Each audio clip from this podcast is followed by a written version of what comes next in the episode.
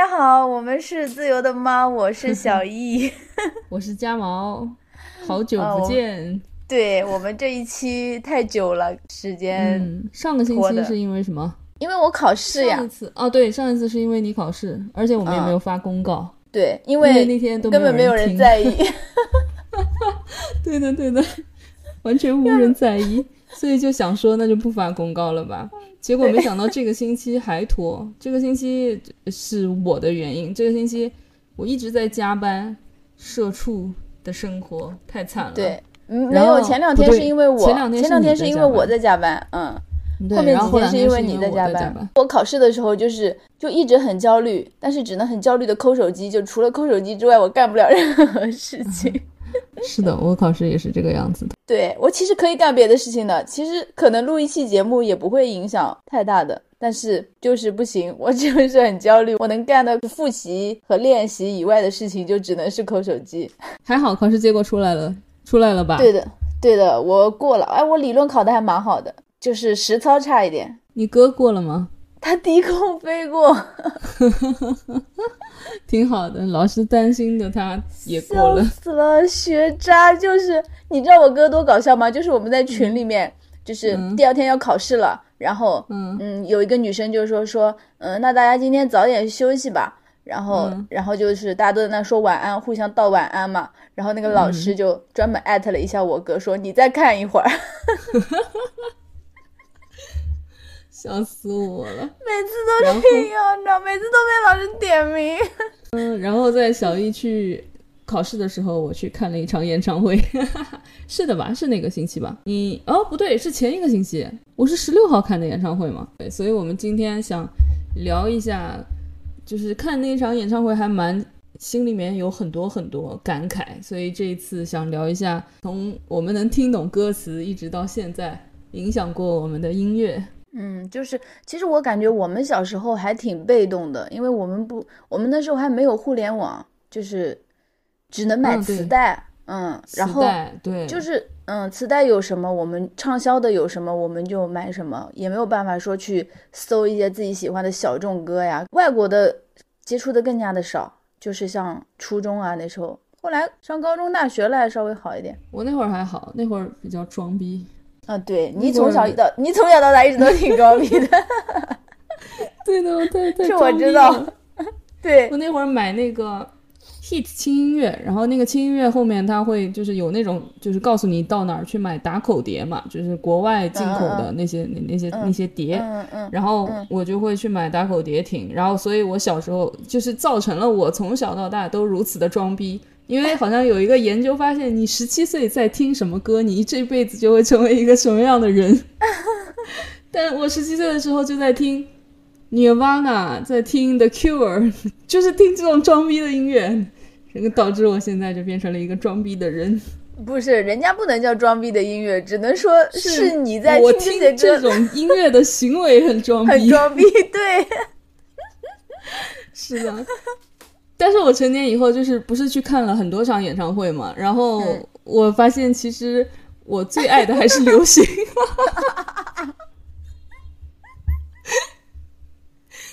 笑死我了。像我，像我这次不是去看那个蔡依林的演唱会吗？我就看的非常开心。虽然我就是我是嗯，蔡依林出那个《看我七十二变》的时候，嗯，我买的她的磁带听的嘛。就因为那时候其实是因为周杰伦，所以就听的蔡依林。然后就是《看我七十二变》里面不是骑士精神啊什么的，不是全是周杰伦创作的嘛？然后那一盘专辑我是听了很多很多很多遍的，因为初中也没有什么其他。屁实感，然后就天天就就他们几个人的专辑一直反复听嘛。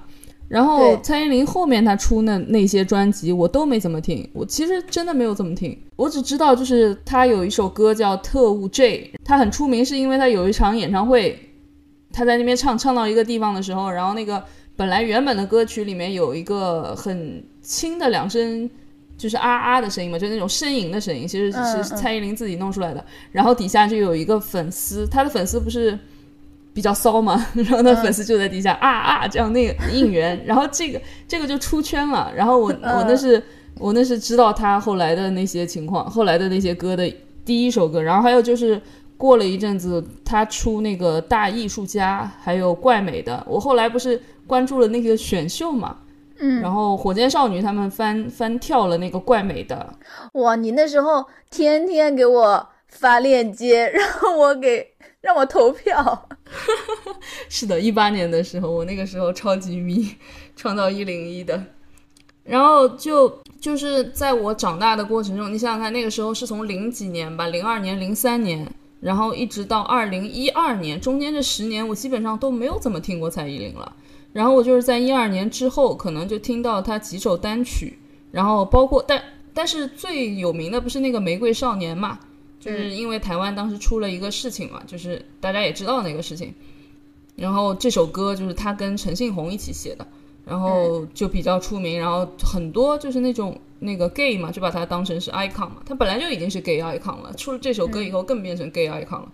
然后我对他的了解就仅仅到此为止。然后我今这次去看他的演唱会，哎，我感觉可能你听的他的歌还没我听的多呢，对吧？对的，就包括柠檬草的味道。其实我在听他的演唱会之，我在买他的演唱会的票之前，我是不会唱的，我也没有听过很多遍。你去恶补了的吗？对对对对对，我是去恶补的，恶补的。就那几那天那那一段时间，我买票了以后，一直到去看演唱会之前，上班下班都在放他的那个。我我当时在 QQ 音乐上面收藏的那个广州的歌单嘛，就从头放到尾，然后才恶补，然后才发现就是柠檬草的味道。这这个歌词啊，写的真是我太我太喜欢了，然后希望他能唱嘛。他好像这次巡演每一场都唱了《柠檬草的味道》，然后每一场都是全场大合唱。所以这次看演唱会的时候，我是其实就是我只听过他看我七十二变，再加上我中间恶补了这一些歌单，我对他其实没有那种就是我们去看五月天演唱会的那个感觉。我们我们五月天所有的歌不是都会唱吗？对。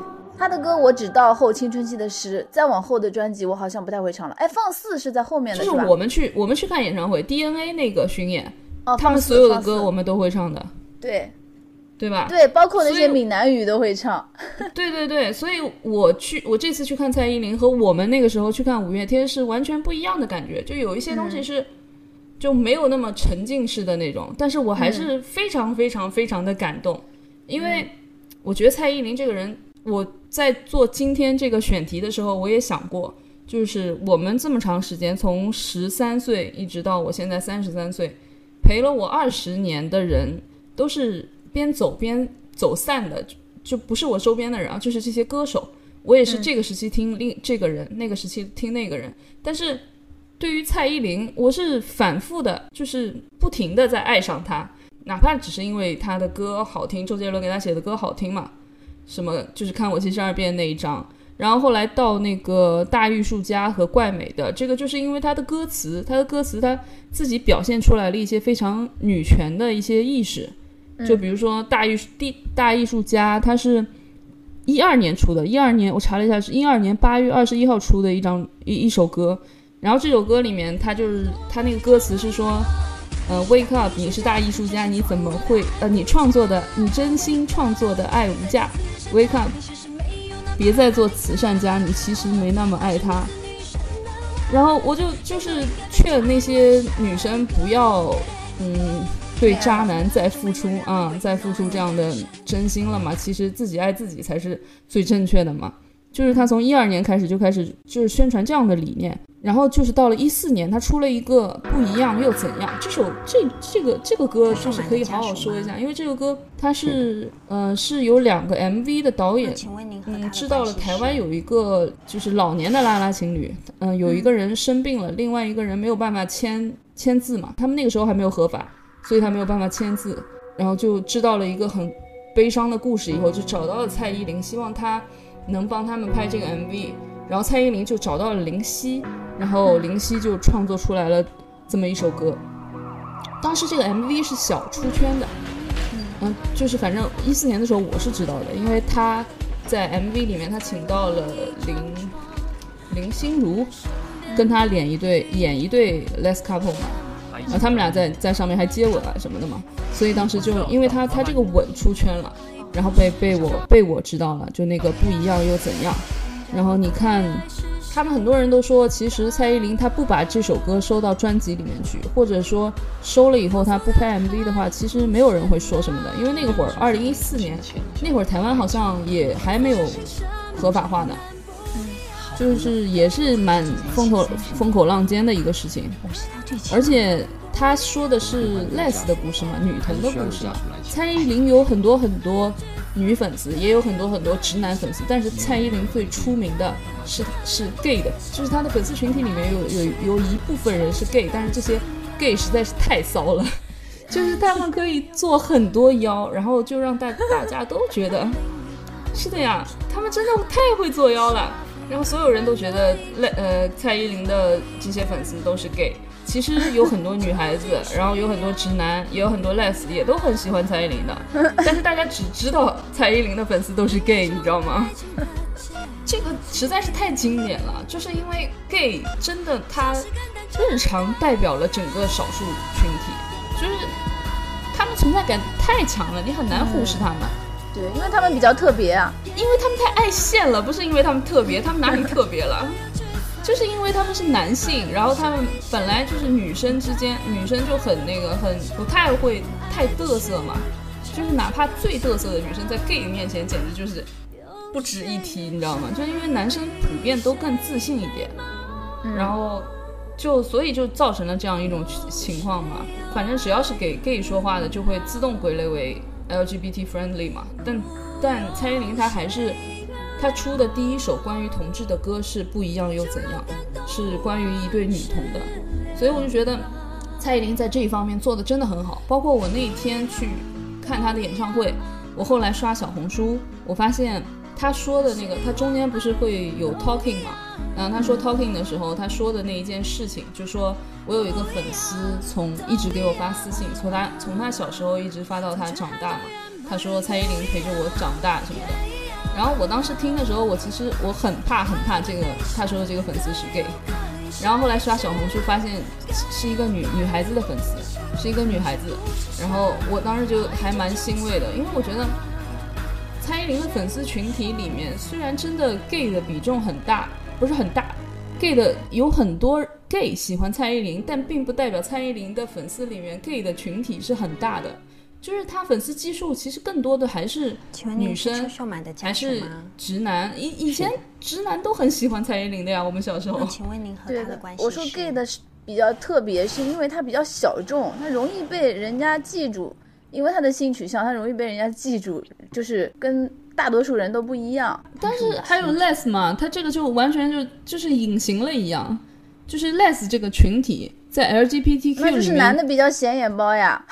对啊，是啊，就是因为这个原因啊，就是不是那个很经典的一个呃一个笑话嘛，就是说一个就是同志酒吧着火了，然后 gay 都在那边群魔乱舞，吓得尖叫，然后对面的铁梯拿这个扛着个灭火器就过去灭火。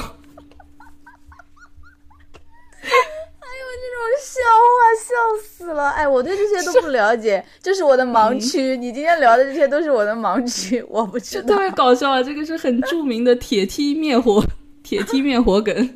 嗯，哎，包括你说这么多蔡依林，我都不知道你对你那么喜欢蔡依林，你对蔡依林的了解这么多，你平时从来没有跟我讲过。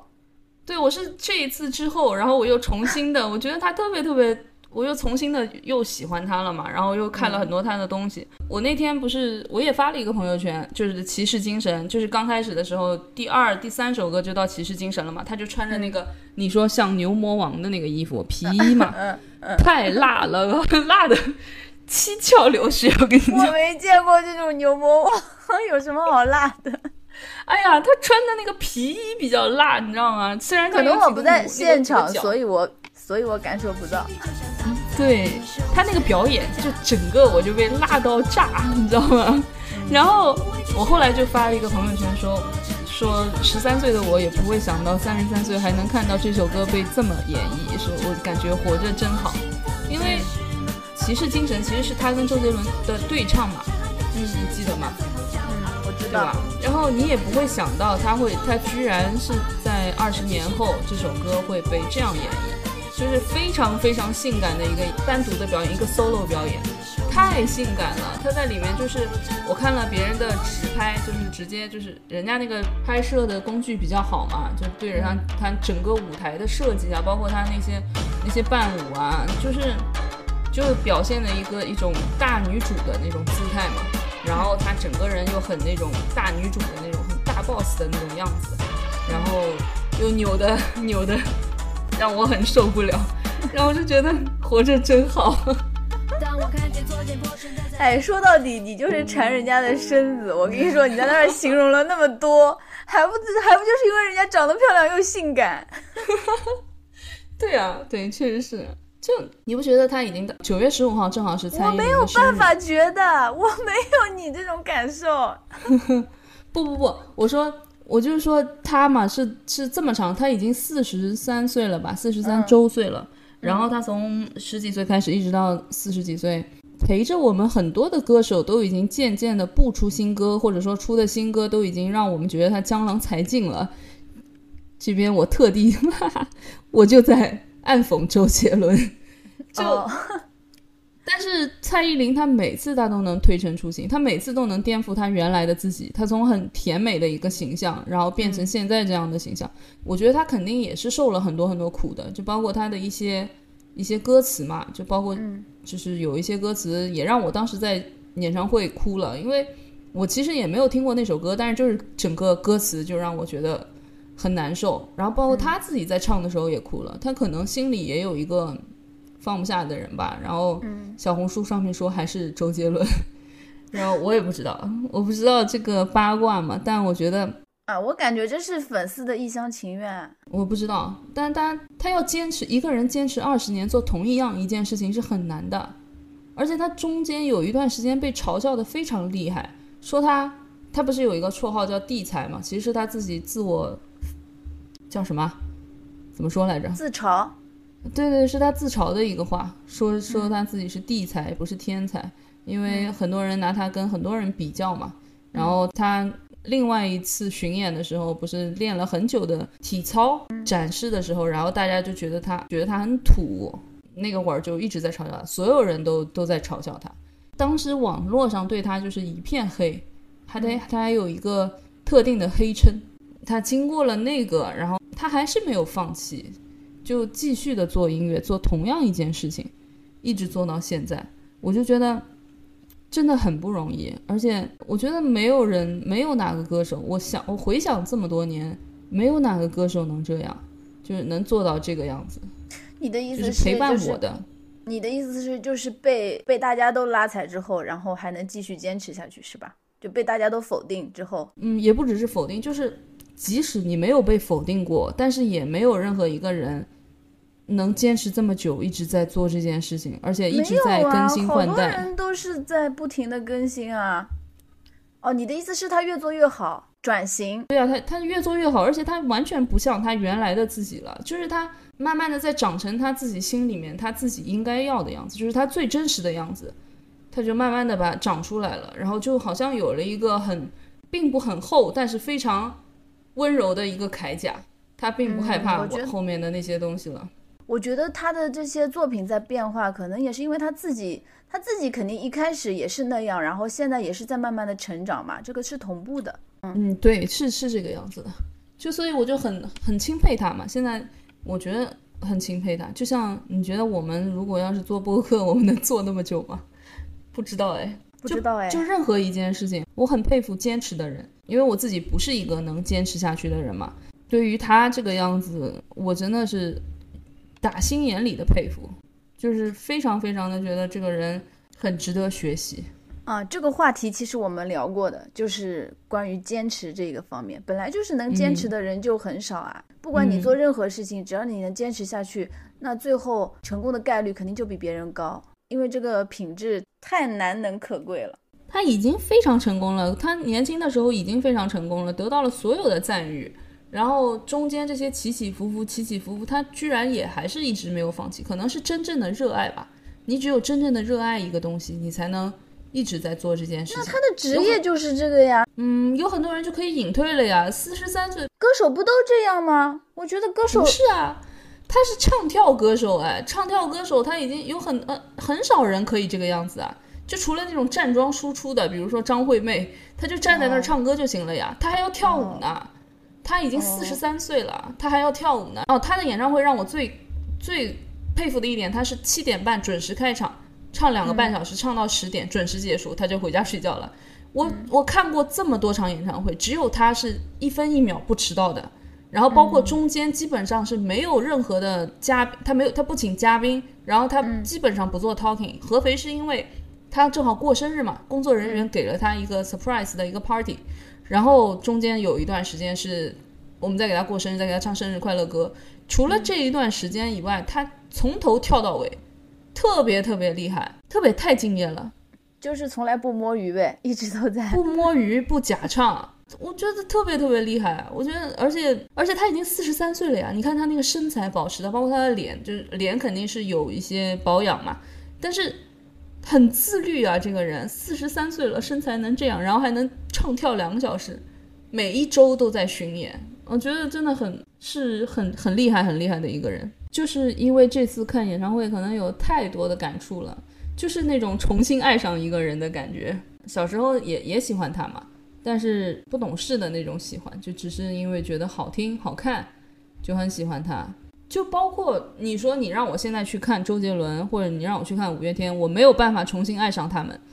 我觉得我只是在去怀念我的青春，我去唱一些我青春里面听过的歌，我没有办法，就是说会重新被这个人吸引，没有办法的。但是去看过他是真的让我重新的认识了不一样的蔡依林。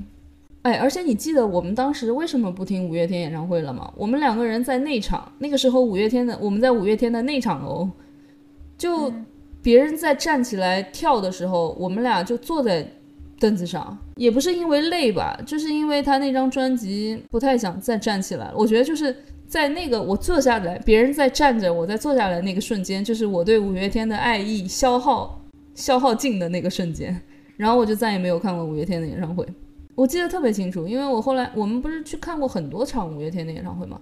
南京，然后我杭州还去看过，然后后来又回南京又看了一场，然后就是在南京的那一场，就是我们都买的是那场票，基本上我们俩去的买的都是那场票，就是在南京的最后一场。反正我感觉就是到后来长大了之后，就是越到后面，就是就到放肆开始那张专辑开始，再往后，我们两个都觉得他们。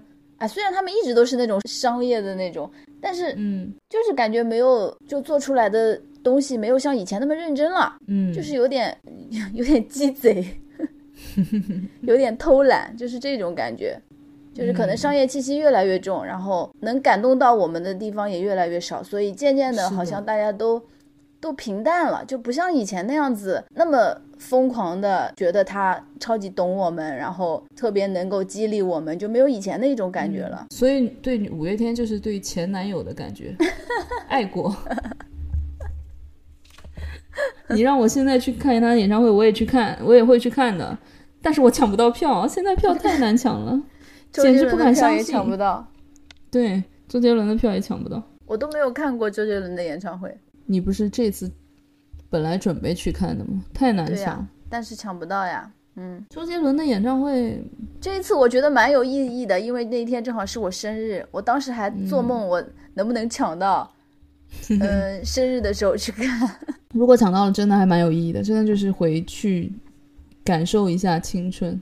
对呀，今年真的演唱会所有的演唱会票都好难抢啊。嗯，可能因为疫情刚结束嘛。对的，我还想看孙燕姿呢，我就觉得我要去看孙燕姿肯定也更难，因为孙燕姿还没有开演唱会嘛。我也想看，我还想看梁静茹呢。哎，孙燕姿我们到时候抢抢看吧。可以啊，到时候我们抢抢看。我们不是要聊我们小时候听的歌吗？嗯，你有没有？突然开始，你突然开始这么深刻的聊蔡依林，我都对这些人物的这些。就是个人的一些成长啊，他们的背景啊，我什么都不知道，我从来没有去做过这些了解，我就傻乎乎的听他们的歌，特别的浅薄。是我就是因为这一次去听了以后，然后太感动了，就有一些有一些很感动的点，然后就刷了很多东西，然后这次准备的时候就准备到了。因为我其实对他其实是断层的喜欢，中间有一段时间没有再喜欢他们。我感觉我除了大学的时候特别喜欢五月天，我好像没有特别喜欢过某一个歌手，就是初中的时候特别喜欢周杰伦呀。那就很普通的喜欢，没有说就没有那么喜欢，就是正常，就是觉得他的歌好听，然后就听哎。没有那种说很沉迷、很追星的那种，完全没有。就而且那时候听的歌多啊，不光是周杰伦的，还有什么？那时候还有谁啊？林俊杰，还有就是孙燕姿嘛，梁静茹，五月天，嗯，还有容祖儿。那时候还有王心凌、杨丞琳啊，那些我不听。嗯，那个我也没听，但是他们应该直男粉丝比较多一点吧？那种甜甜的女生。对，杨丞琳，我一六年的时候去。看过一次她的演唱会，我本来以为我是陪别人去看的，我本来以为我是不会喜欢她的，结果我在看台上面大喊“我爱台妹”，长得漂亮你都喜欢。没有他，我没有想到他唱歌那么好听，他唱功很好。嗯，我对他是完全没有了解的，我没有听过他唱歌。甜妹你应该都喜欢吧？对，甜妹都还蛮喜欢的。你就跟个直男一样。然后那个莫文蔚，我也是去看了他的一场演唱会。我也刚开始觉得我不太会喜，不太会。莫文蔚的歌会经常会会唱嘛，就是就经常会听到，就他的传唱度很高。但是我没有专门的去听过他的专辑，也没有专门的去喜欢他。然后当时也是陪别人去看的。然后当 然后看完了以后，我也是那种超级爱他的感觉。本来就是你在那种场合之下，也也是正常的。嗯，一个是他唱的好，还有一个是他一个演唱会不是都会有主题嘛？基本上是歌手定的主题。我记得他当时的演唱会就是就是他就很自信，就是表现出了很自信的那一面。就是好像最后一个是结尾，他放的是一个他小时候的照片。然后上面就是说，就是说，嗯，我告诉我妈妈，将来一定会成为一个明星的，就是非常非常自信的一面。他，然后就让我非常非常喜欢当时当时的我，就那一场演唱会。你们就是叫什么惺惺相惜，英雄之间的共鸣 是吧？因为你也很自信。那时候还有听杨杨千嬅，港台的那些。陈奕迅嘛。啊，对。然后我那时候还听过陈。陈冠希呢？你有没有听过陈冠希？我没有。我陈冠希，我想到那个小时候听那个 Twins 的歌。对吗？Twins 吗？我记得 Twins 有几首歌，就是就相当于是我情窦初开的时候听的那种歌。什么？恋爱大过天。对，还有女校男生，女校男生的 MV 就是陈冠希演的。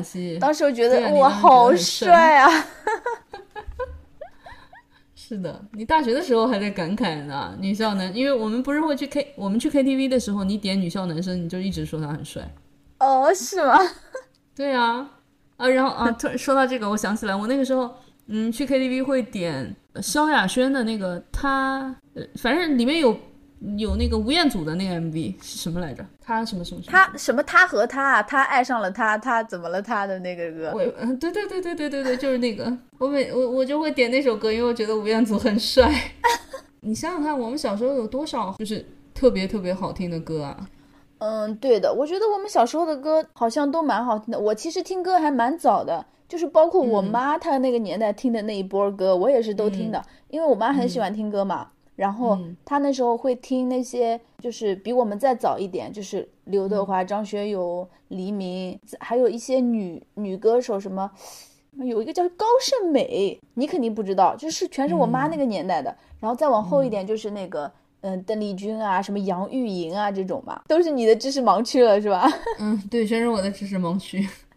就是我妈喜欢听的，但是是，嗯，就是比我们要更早嘛，因为她喜欢听歌，然后她经常买了磁带在家里面放，然后，嗯，我从小就是耳濡目染，就是跟着她一起听那些歌嘛，嗯，那个时候就是听听我妈那一辈的歌嘛。然后到后来就是自己慢慢长大了以后，就是开始听我们当时听的那些歌，就是什么周杰伦啊那些。然后再到现在，到现在的时候，我感觉我再去听周围的歌，我都不知道该听什么了。就是我能接触到的，就是你自己在听歌软件上面随便听，他给你推的也都是那种抖音里面很火的歌。是的。然后我也不知道听什么歌了。就是有的时候连是谁唱的都不知道。现在能听的就是那些摇滚吧。算是摇滚，就那些乐队嘛。嗯，对对，现在听歌也好难啊，不知道听什么歌。就把你以前老的歌翻出来。对，是的，我现在就是不知道听什么歌。我那天在朋友圈看到一个比我小好多岁的一个女生，就以前是我们单位的，然后她在发那个《原谅》，你知道这首歌吗？知道张玉，张玉华。嗯，对，她就这么一首歌，别的歌没听过，就听过这一首。嗯，然后她发的还是。另外一个人唱的版本不知道是谁唱的，然后我听了一下也不咋好听，就没有原唱那么好听嘛。然后，嗯，我就我就跟他说，我说哇，我说你这个是我们小时候听的歌，嗯。然后他说，他说巨好听，他说超级好听。然后我就觉得这种就是我们小时候的那些东西真的都好经典啊，也不知道是自己一厢情愿这么认为，还是真的就是那时候好啊，就是好呀。现在屎吃多了，你知道吗？就天天这个喂屎吃，没什么好东西听。那流量明星出的什么歌啊？狗屎都是 真的。我虽然也喜欢过某一个流量明星，但是不得不承认，你根本就没有传唱度高的那种歌啊。他们现在那种歌都是为了打歌，都是为了要跳舞，要在加中间加东西。然后，然后就弄得不伦不类的，特别不好听。但是现在连流量歌手都没有了呀，现在听的就全都是抖音的歌。对啊，现在大家都在听什么歌呀？我都不知道。我可能就现在最多就听好啊。我感觉我现在就要么听以前的歌，歌，要么就是听听现在那些乐队的歌。乐队还能出一些相对比较好听的歌。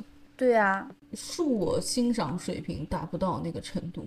连国外都是这样，那外国的那些歌，我我不是以前全听英文歌嘛？我我包括我这次在准备的时候，我发现我基本上听的全都是英文歌。你嗯，大学的时候不是有一部剧叫《欢乐合唱团》嘛，Glee 嘛，然后我就跟着 Glee 一起听歌，然后他有的时候听到一些他唱的一些翻唱的一些很经典的那个乐队的歌，我会把那个就那个乐那个乐队的专辑扒出来听。都很好听啊，我觉得都很好听啊，但是现在也不是也不行了。你看我听，我那天，嗯，哦，你先说完。就听 Glee，就就是有那个什么 Singing in the Rain 和 Umbrella Umbrella 的那个，嗯，是他把 mix 起来了嘛。哇，你说这些歌，我一下子就想到从前了。是啊，然后还有那个 Don't Stop Believing，Like Monica，Landslide，Valerie，都很好听的 Turning Tables。都好听，我跟你讲，我感觉可能现在他们确实也都在不断的听以前的歌。我我那天也是的，我我不是想到我大学时候在听的那些歌嘛，我就在想我大学时候都在听什么。然后我想到我听了那个 Neo 的那个 Because of You，你知道吧？还有 Closer 那些。然后我就去搜了一下那个 Because of You，然后我看了一下，它上面它的 QQ 音乐后面不都会显示嘛？它上面还写了一个昨日万人播放。哇，我就在想，这是我。大学时候听的歌好像是，到现在都已经十几年了，还是还是就是那么多人都在听，对呀，包括还有那个 Shine Kingston，就是他的那个什么 Beautiful Girl 啊，就是全是我那时候听的歌，然后已经过了这么多年了，然后依然还有很多很多人在听。我小时候听，小时候听 Nirvana 嘛，小时候听 Nirvana 真的是为了装逼，但是我后来真的是越来越就是很喜欢。Kurt Cobain，因为他他首先很帅，我那个时候就是他确实挺帅的，然后就他很先锋嘛，他不是二十七岁自杀了嘛？他你知道有一个二十七岁 Twenty Seven Club 嘛？就是有很多很多人都是在二十七岁就就死了，就包括 Kurt Cobain，然后什么 Amy Winehouse，然后什么这 Jimmy Hendrix 啊，他们都好像都是这个二十七岁就自杀了。然后就在摇滚青年里面就有传有一个二十七岁 club，就是就是可能到二十七岁活不过二十七岁，嗯，就一到二十七岁就觉得人生没什么那个，然后就开始就开始像 Amy Winehouse，她是嗑药死的嘛，反正也有很多就开始就开始死掉了，嗯，很多很多很天才的人都是二十七岁死的。然后，但是我当时听 Nirvana，我我其实刚开始的时候听不懂，我后来买了一本 Kurt Cobain 的那个自传，哎不不是自传，就是。有个人写的，呃，叫《灿烂涅槃》，一本特别特别厚的书，就把科尔 i n 他从从小一直到长大，一直到他到他去世，中间就把他所有的生平都写了一遍嘛。然后我就觉得这个人其实还是很那个，就是当时在九几年的时候，他就开始支持平权啊，支持一些东西，就就是活得非常非常先进的一个人，而且他会把这些精神会传染给所有的人。就他能他他也有足够的才华去支撑他这些理想。然后他最火的歌当然还是 Smells Like Teen Spirit 嘛。他但是他他的这个版本虽然就是非常非常好听，但是我我我后来还听到 Patty Smith 是一个女歌手，女的摇滚乐者，她也。翻唱过一版《Smells Like Teen Spirit》，也是很好听的一个 version。我后来也一直都是在听这首歌了。然后就我之前说的，除了 Nirvana 以外，以外还有 The Cure 嘛。The Cure 其实是我在二十一二岁的时候，是被当时一个网友推荐的。他说他十七岁的时候在听 The Cure。然后你知道，其实在国外听 The Cure 的人基本上都是 geek，就是嗯，非常非常。就是在国外不那个年代不受欢迎的人，就是他们学习很好，但是他们不善于社交，然后运动细胞又不好，就就这种人，就这种 geek，他们就特别喜欢 The Cure。然后我我和我听 The Cure 的歌，嗯，我最喜欢的一首歌叫 From the Edge of the Deep Green Sea。我也希望 The Cure 到中国来开演唱会，但是好像不行，因为他那个 Robert 就是他们的主唱，好像是反正涉及到一些问，涉及到对中国的政治政策的一些问题，反正他支持嘛。在在欧美的算是政治正确吧，他在支持这些，所以他就到不了中国。包括那个史密斯夫妇那个样吗？布拉德皮特他也是，他也来不了中国，也是同样的问题嘛。然后就那首歌《From the Edge of the Deep Green Sea》里面有一首有一句话，我二十一岁的时候听到的，然后我就当时听完了以后，我就觉得其实也蛮影响我的，就很悲观的一一句话，就是说 “Different name, same old game”。And miles and miles away from home，就是你不管跟任何人谈恋爱，最后都是就只是不同的名字，然后经历同样的事情，然后就这个样子，然后就觉得嗯，好像确实是这个样子的。然后从二十一岁开始，这句歌词就一直扎在我的脑子里面。还有就是我们现在用中文讲，就是你只愿意跟新人做旧事，但你不愿意跟旧人做新事。对的。我愿意跟旧人做新事，但是救人不给我这个机会，那怎么办？但是因为你还有遗憾，如果你真的得到了的话，你你那事情，因为你现在有不甘心，对吧？如果你真的跟他长久的在一块儿，也没有办法预料到以后会怎么样的。对的，确实是的，而且人生也不能太满。我今天开车来的路上听的是陈粒的《自渡》，然后它里面最后一句话就是说，就是意思就是。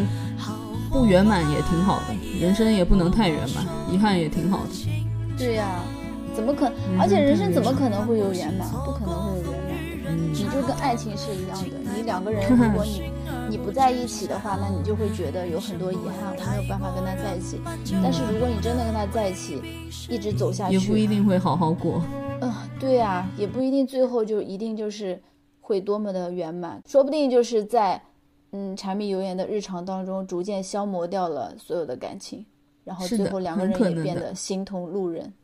很可能的。我我们今天在一个最圆满的日子里，最应该歌颂圆满的日子里，在说这不圆满。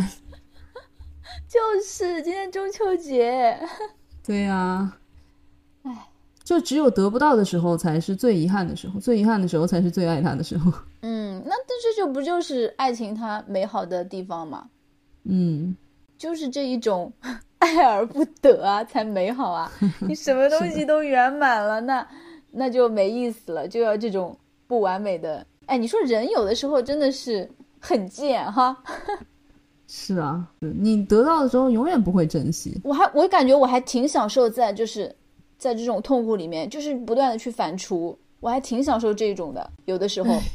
我也是，我也我喜欢在这个。所以，我我跟你说，我现在我我在我们在选这个选题之后，我不是在想我这些年影响我的一些歌嘛。然后我还找到了一首歌，然后这首歌是一个很小众的加拿大的加拿大的乐队叫 The Midway State，他们出的一一首歌叫 Nobody Understands。我是在二零一二年五月听过的。我在二零一二年那个时候还没有认识，就是我现在感觉到最遗憾的这个人，但是我当时也是非常的能理解他的歌词。那他的歌词是这样唱的：Be careful, you know she's a mess, she's a bad situation. That girl is always depressed. The way you love her, nobody understands. 就差不多是这个样子嘛。我当时把我自己的豆瓣的签名都改成了我 I lived every every lyrics of that song，就是这一首歌说出了我的人生。但是我当时我当时根本就没有认识我现在觉得特别最遗憾的这个人。然后我当时是，我用这首歌是套的当时的前任，但是我现在听的时候，我又能套这个前任，你知道吗？所以我就觉得，我到底是真的很喜欢一个人，还是我只是把自己困在了一种我自己给自己表演的一种情感剧当中？肯定是会有这样一种问题啊，这也是一种自我感动嘛。你把自己幻想，就是幻想成那个样子，然后。就是在这种痛苦里面，这好像是在心理上也有一个说法的，这种好像也是可以获得内啡肽的，就是从心理的角度上。玻璃渣里面找糖吃。嗯，反正我觉得网易云真的特别能，特别能抓住敏感神经。之前我记得我们跟阿阳聊的时候，他不是也说过嘛，他是他是老网易云了，然后大家不是一到晚上就开始说，就是就开始听歌，开始 emo，开始网易云了嘛，就那个抑郁的抑。然后我那天也是，我在搜，我我感觉每一首歌是这样子，就是，嗯，不是说那一首，有时候是一首歌，它的歌词能够戳中我，然后，嗯，有的时候是因为那一段时间我正好在听这首歌，然后，对，每当就是在听到这首歌的时候，就会，嗯，一下子会想起来当时沉浸的那一种情绪，对吧？是啊，就不一定是，音乐是时间最好的载体。嗯，然后我以前摘录过这句话的。然后我那天就是这个样子的时光机，然后对它就可以记录，就是嗯，就是像一个记忆的盒子，你把它打开了，它它承载了你某一个片段的，就是那一段时间的记忆。对的。然后我那天就看那个看我网易云上面的歌嘛，我就正好听到《岁月神偷》那一首歌，然后我看到他给我写的，他网易云里面不是有一个回忆坐标嘛，我看到他写的。二零一六年九月四号播放最多，这是很特别的一天吧？就是他，他好像每一首歌可能都会这么写，都会说，呃，这这一定是很特别的一天吧？怎么样？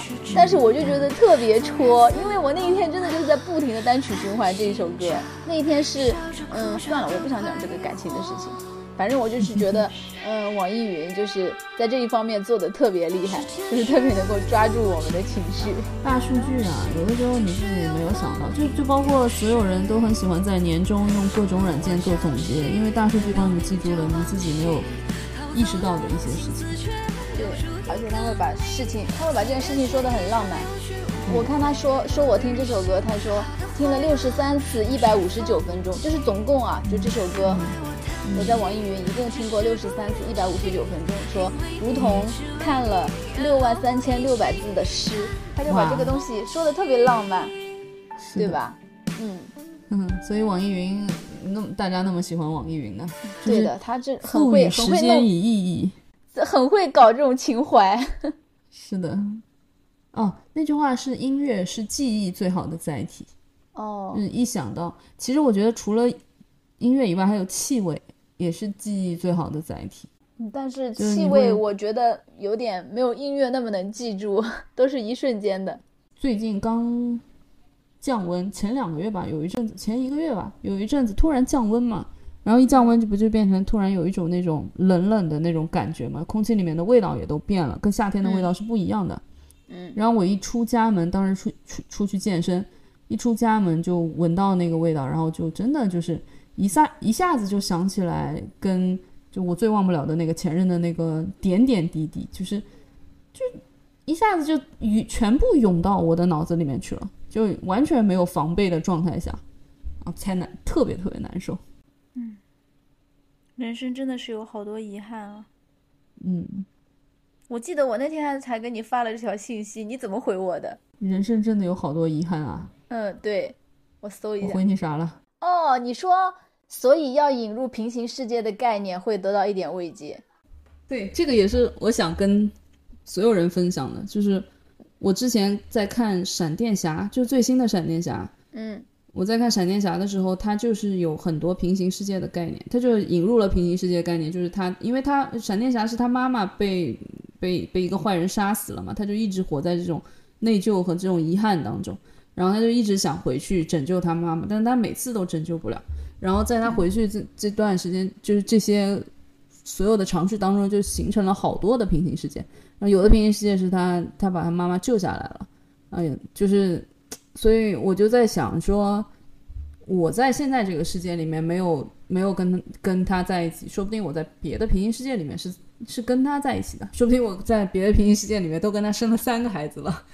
然后我有的时候就会想，人家用平行世界的概念是讲的是妈妈的过世，讲的是要救母亲，是母爱。你他妈的平行世界，你用来儿女私情，你这个没出息的。每个人的遗憾都不一样嘛，每个人的遗憾都不一样嘛，所有人的遗憾都不一样的，所以你就会就引入平行世界的概念，就可以让让你自己的遗憾没有那么遗憾了，就起码在你不知道的一个地方，但是这个地方应该是存在的。在那样一个地方，有一个跟你一样的人，他他是在过你想要的生活，然后说不定你们在那里面早就离婚了，但是这也是一个可能性嘛，你就知道，你就知道有这样的可能性就好，就是对我自己来说是很大很大的慰藉。我觉得人人类发明平行世界，不知道是为什么，肯定不是为了我这个原因，但是他发明的这个平行世界让我可以这样子想。我就很感谢这个平行世界的定定义。我那个时候发过一条微博，我就是六月三十号的时候发过一条微博，说我总觉我总觉得 we were meant to be，可能在这个宇宙里不行吧，可是总有一个宇宙我们有 happy ever after。你六月三十号的时候还在发？对啊，我有，对啊，就有的时候有一些东西是没有办法跟。对方讲的嘛，但是我又需要一个出口，我就会把它发到微博上面。当然，当然只是仅自己可见。哎，不，你不要这样想，你要这样想，就是说不定过个二三十年，说不定你们也在一块儿了。到时候，到那个时候，你现在的这些呃痛苦和委屈都会变得很可笑，因为你们已经在一起了。然后你现在是在是在为了你们不能在一起而难过，对吧？说不定过二三十年你们又在一起了呢。嗯，哎，不管能不能在一起吧，反正中间这段时间我总是要自己度度过的嘛，总是要。但是虽然自己度过，也并不影响我 sexually active。这句话剪掉。不行，我不剪。我觉得。我觉得就是，我觉得到我们这个年龄，就是大家已经都学会，就是不要去依赖任何人了。就是你，你不能依靠你的，你不能把你的整个精神世界寄托在你的老公或身上，或者你的孩子身上，或者你父母身上，就没有一个人能来承载你的人生。就是你只能靠自己。像有些特别依赖老公的，那万一以后离婚了，就是你的精神世界就崩塌了。然后你如果。都不需要离婚，只不过你老公，如果你你很非常依赖另外一个人，而这个另外一个人他一直有自己的事情要忙的话，你都会觉得精神世界崩塌了。只是忙的话，就可能没有那么严重嘛，就至少他还存在嘛。那如果你们离婚了，或者说你一直很依赖你的父母，然后你的父母以后年纪大了总会离开你的，就是到那种时候。我觉得一个人会变得特别崩溃吧，所以说现在就是我们会有很多遗憾，但是我们一个人也能很好的带着这些遗憾独自前行。对，然后如果有一些锦上添花的事情，那就是更好。对，就我并不是带着期待，或者是我我并不是带着呃我一定要找到一个人陪我前行这样一个目的在往前走，我只不过是自己一个人在往前走而已，而且我也并没有觉得很孤独。因为人生本来就是一个人，本来就是孤独的。我可以在在这条路上发现很多很多好玩的东西。然后，如果正好有一个人很跟我和，就是能陪你走一段，陪我，嗯，如果能陪我走一段，我都很开心的。嗯，我也没有什么执念，我不需要任何执念。虽然现在我对前任好像是执念，但是只是我在放下他的，也不是放下他吧，就是也是我在处理我自己的这些。东西这些这些心情的一个方法，嗯，而且人他总归会有一些。嗯，我们又不是机器，我们都有感情，我们总归会有这样那样的情绪的。我觉得这些东西都很正常，只要你不要说让它影响到你变整个人都精神变态了，那那就不行了，对吧？这种都是属于正常的情绪。对，这些东西其实都在歌里面都有，什么歌里都有，就包括我记得 Selena Gomez，就是她跟 Justin Bieber 分手以后，她出了一首歌叫《Lose You to Love Me》，然后。我听这首歌，我也我也很能共情嘛。他就是就是因为爱他，太过于爱他，所以丧失掉了自我。我只有在放开他以后，我才能活到活成活成自己的样子嘛。Selena Gomez 这首歌蛮好听的。然后，嗯，就就再说一句，我觉得 Justin Bieber Purpose 那张专辑，包括他之后的一些单曲都超级好听。他那张 Purpose 那张专辑，我可能听了无数遍，也是在一六年的时候，那会儿我可能在。上学的路上，就是我每周不是要去上海上研究生嘛？我当时还在想，就是我现在只要一听 Purpose 这张专辑，我就能想到我从这边坐车去镇江，在瑞阳大桥上面的那些那些记忆，真的很好听啊！Purpose 那张专辑，然后 Purpose 那张专辑应该是 Justin Bieber 结婚，跟他现在的老婆结婚，然后有一些很多的歌是他写出来去去写给 Selena Gomez 的嘛，其实写的也挺狠的。然后 Selena Selena Gomez 就出了一首 Lucy to Love Me 回应吧，然后他们俩也是北南北美意难忘。我觉得这个这这个番剧还有还没有结束，对，根本就没有结局。嗯，我也觉得，我觉得现在下下任何定论都还早得很。对的，包括呃，你还没说完吗？你先说完。你你先说，你先说。嗯，我是我是想说，我是想说，我们都还没有聊到我们都喜欢的曾轶可。哦，对。对，你喜欢曾轶可，真的是让我好惊讶呀。对，因为我觉得他超会写的，他真的好会写啊，就是他的用词、他的语言都太精准了。哎呀，曾轶可啊，曾可能我是一个特别能共情的人吧，就是我很我比较敏感，然后他的跟你的感情经历也有关系啊。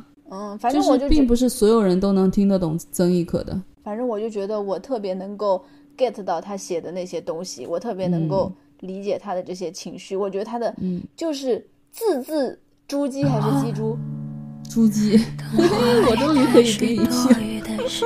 没有，你忘了吗？我们有一期聊过的，就是这个这个成语是我永远都记不住的成语。然后你永远都记不住的那个是什么？矫枉过正。过正。对，我永远记不住的就是字字珠玑，是珠玑吗？珠玑。对，就是我感觉他就是字字珠玑，就是没有没有多一个字是浪费的，每一句都。嗯，每一句都刻画的超级精准，所以我超爱他的。你看词真的是太厉害了，就是我觉得我喜欢我喜欢一个歌，其实很多是因为词嘛。陈奕迅也有很多也很厉害，但是苦于他唱的是粤语，不然能听得懂。有的时候就静下心来听，就静下心来看歌词，就觉得哇写的好厉害，毕竟是林夕他们的嘛。然后包括除了张艺可以外，还有一个陈粒，对，啊对，陈粒也是。陈粒是我，就是他当时还没有红的时候，他跟祝星还在一起的时候，嗯，然后我去南京看过一场他的一一个小型的 live，live house 那种是吧？当时跟前任也是在一起的嘛，嗯，对。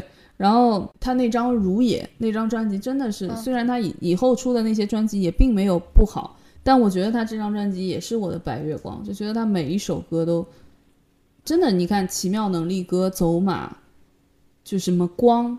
易燃易爆炸，都是，也是词也是太好了。陈粒能火还是因为他的词，就是又有一些侠气，然后又有一些就是写出了大家的心声嘛。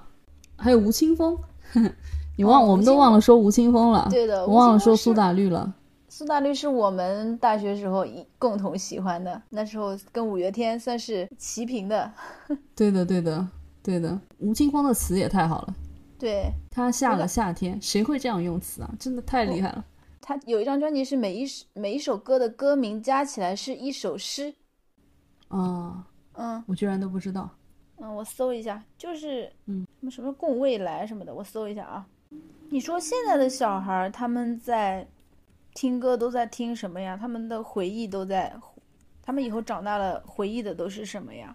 我也不知道，他们听说唱多一点吧。好像说唱的东西，那些音乐节都还蛮火的。是夏狂热，好早以前的了。掌声落下，塌下了夏天，蝉响包围御花园，彼得与狼共舞无眠。嗯，吴青峰是这样的人。那今天我们就聊到这儿吗？好的，那今天我们就聊到这儿吧。嗯，大家拜拜，拜拜。哦，节日快乐，双节快乐。